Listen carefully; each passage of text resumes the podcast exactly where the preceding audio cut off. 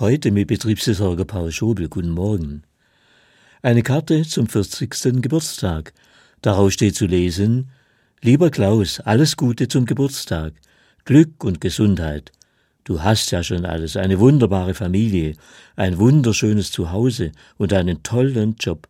Alles richtig gemacht. Pass auf dich auf und bleib gesund. Liebe Grüße von Michael. Ja, die Kulisse von Klaus kann sich sehen lassen. Das gemietete Haus ist groß, das Gehalt üppig, die Familienfotos, Vater, Mutter, drei niedliche Kinder, alles sehr hübsch. Also tatsächlich alles richtig gemacht?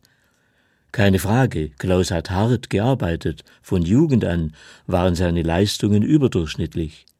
Indes, was von außen wahrnehmbar ist, zeigt die Abgründe nicht, die sich zuweilen auch hinter glänzenden Fassaden verbergen. Nicht die Kälte und Gleichgültigkeit in Familien oder die Einsamkeit von Kindern, denen nicht Wärme und Güte das Nest polstern. Wo aber tatsächlich alles wunderbar und wunderschön ist, darf man das als Ergebnis eigener Leistung verbuchen?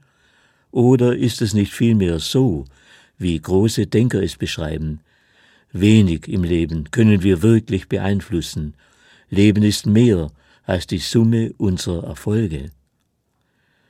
Meine Erfahrung als Seelsorger zeigt mir täglich, das moderne Mantra, dass nur ein erfolgreiches Leben lebenswert oder sinnerfüllt sei, ist falsch. Man kann sein Glück nicht einfach machen, weder durch Leistung noch durch den Griff in die Psychotrickkiste. Gelingendes Leben ist nicht käuflich, es verdankt sich ganz wesentlich glücklichen Umständen, also dem, was Glaubende Gnade oder Segen nennen.